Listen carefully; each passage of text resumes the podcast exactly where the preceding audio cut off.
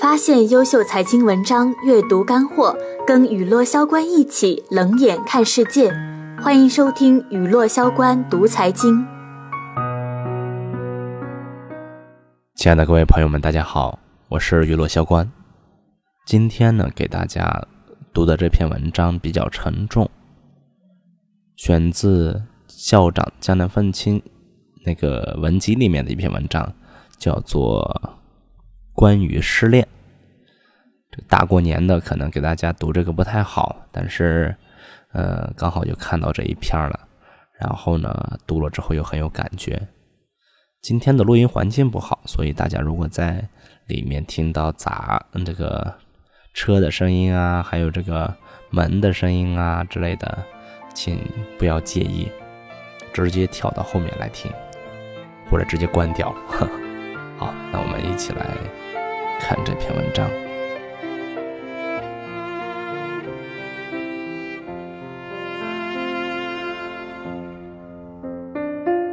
二零零七年七月，刚上线，碰到一个很多年前教书时候的一个女学生。刚谈了几句话，就有点哭腔的跟我说，她失恋了。花了好一会儿时间安慰了下，然后。就一阵恍惚，想说点啥。失恋这个词语对于我来说，已经是不知道多少年前的事情了。印象中的我，对于失恋应该是颇有经验的人。之所以颇有经验，是因为大学里看着身边的人失恋了太多回，也陪着喝了太多的酒。但是却让我说具体失恋的感觉，我也如何说不起来。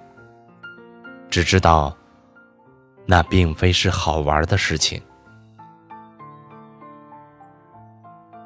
很多人年轻的时候都觉得喜欢上一个人，如果得不到这个人，就会觉得整个世界都坍塌了，所有未来和希望和人生的意义。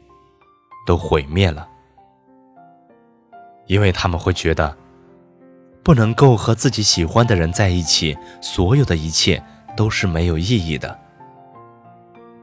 这样的理解在年轻的时候，很是有其道理的。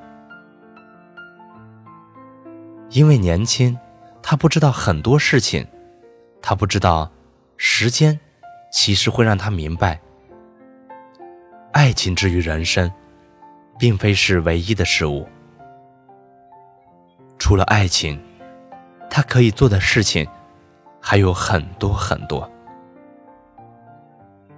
即使失去了爱情，他们的人生也根本未必会如同他们所想的那样，一切毫无意义。也倒是有了让他们的路越走越宽广的可能性。但是。即使如此，跟他们说了，他们也未必能够明白。即使明白了这个道理，却也无法做到刻意的不去想念一个人，或者说不去爱一个人。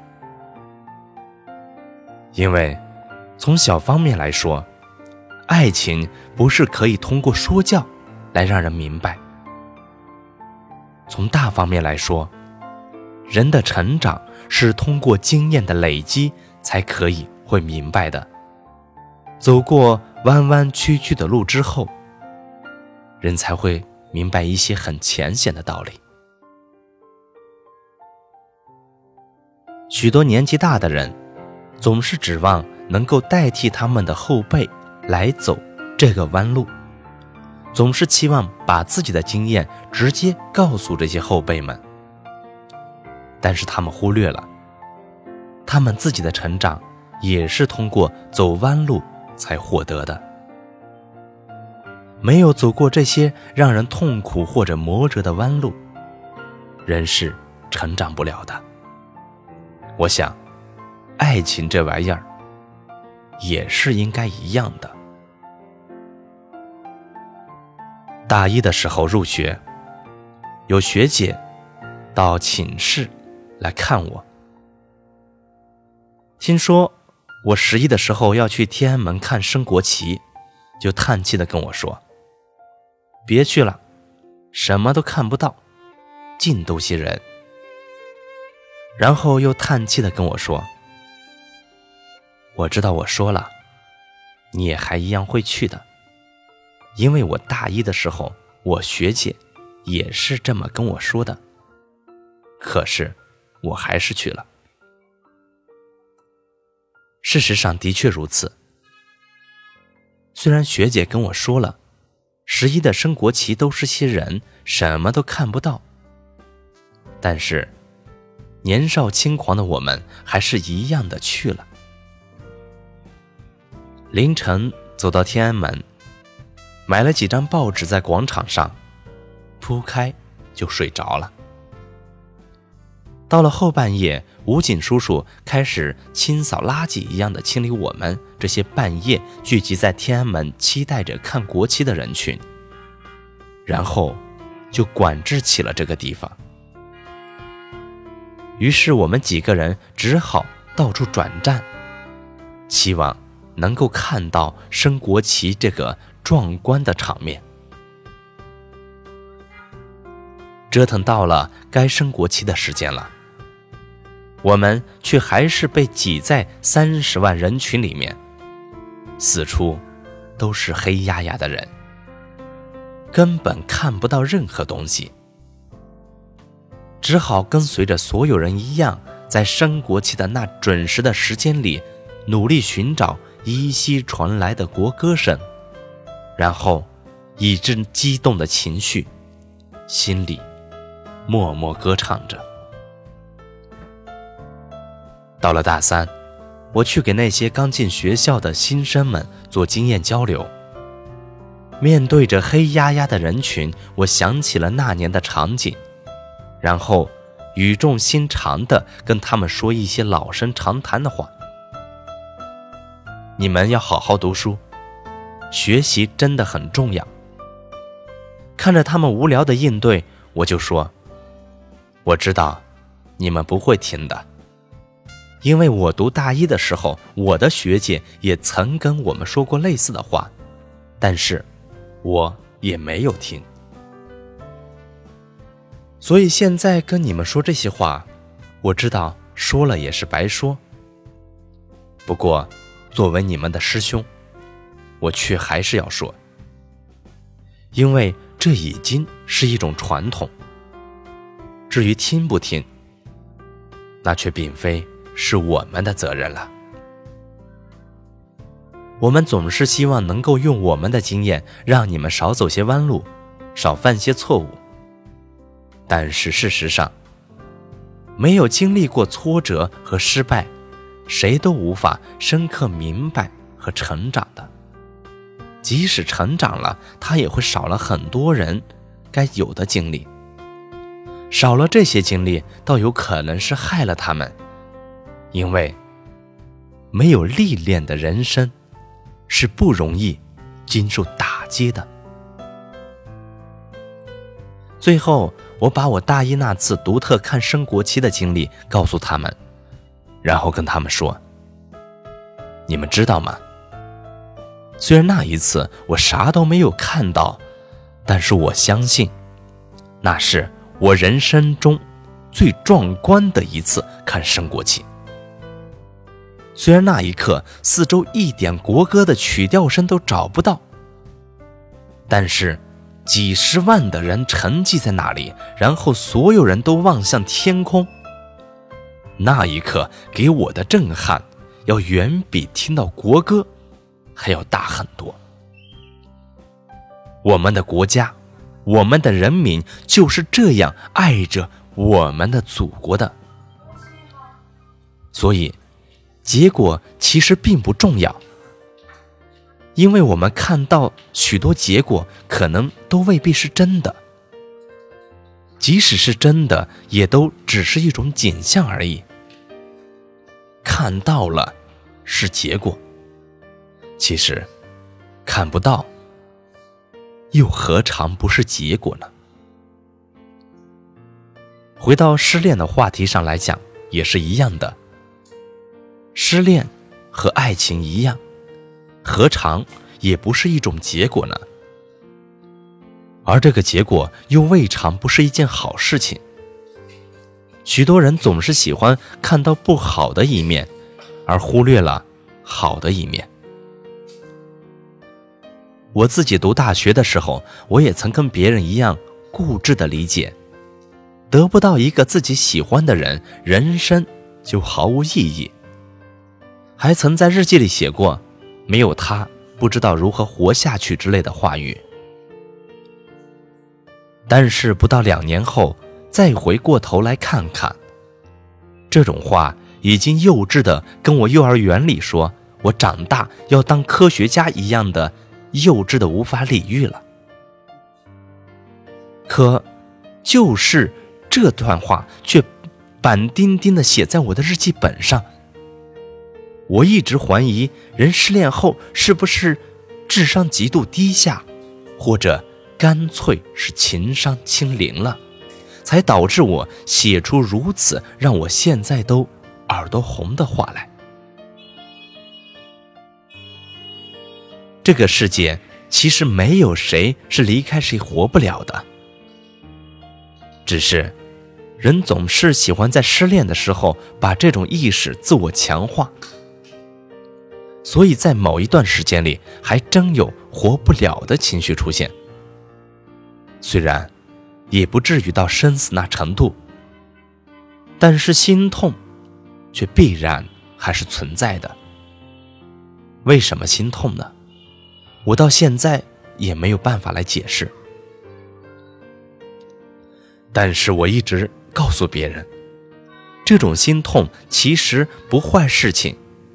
你要好好珍惜，因为人或许只有真正单纯的心态下，才会有这种心痛的感觉的。你离开了校园，到了社会上，这种心痛你很难再碰到了。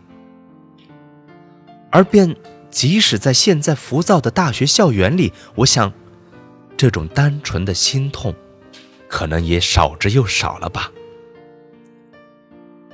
当物欲可以替代爱情的时候，心痛有时候已经是很遥远的事情了。在这个男女感情都已经不纯粹的社会里，谈爱情其实是件很可耻的事情。说了一堆废话，我也不知道自己到底要表达什么东西。我或许只是想告诉那些失恋的人，一定要好好珍惜失恋时候那心痛的感觉。二可能就是要告诉他们，失恋也是一种经历，好好珍惜这种经历，因为你可能以后再也不会有失恋了，也可能即使会失恋，你也不会有这样失恋的情绪了。人的一生，最宝贵的不是你得到什么东西，而是在于你经历了什么。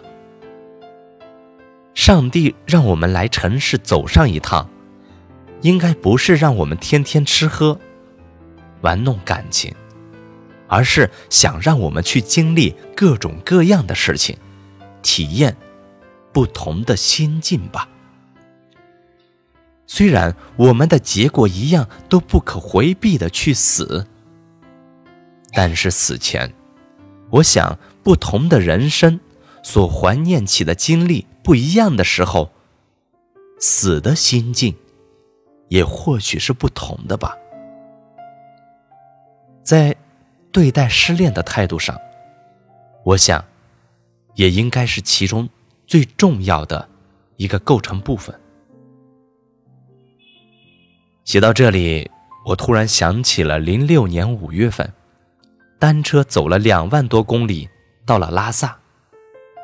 一路上的经历，用九死一生虽然是夸张了点，但是却还是有太多不可磨灭的故事发生。等我们坎坎坷坷到拉萨的时候，已经是晚上八点。那天，在布达拉宫前徘徊了很久，然后终于决定就这么离开了拉萨，因为我还是要赶着一万多公里的路回杭州上班。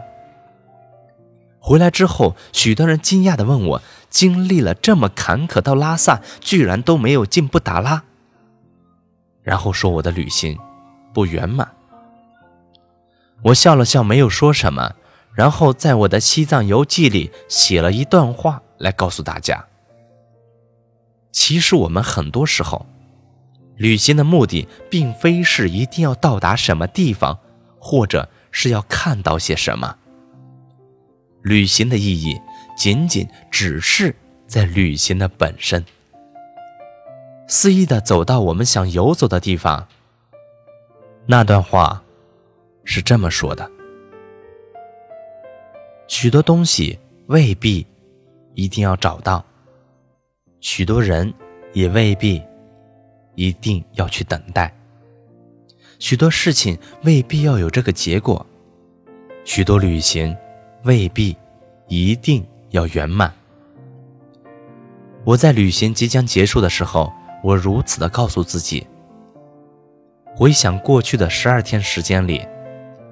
在一路上，我感受到了许多东西，譬如那种同伴之间的爱与关怀，以及我们对生命的渴望与珍惜，都让我深深的明白这次旅行的意义，不在于一路上看到美丽的风景，而在于一路上对自我极限挑战以及对生命的珍惜。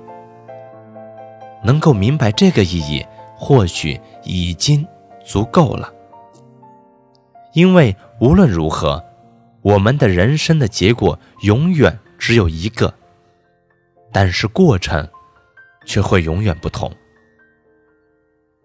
而我想，我只要是个好的过程，而不需要完美的结果。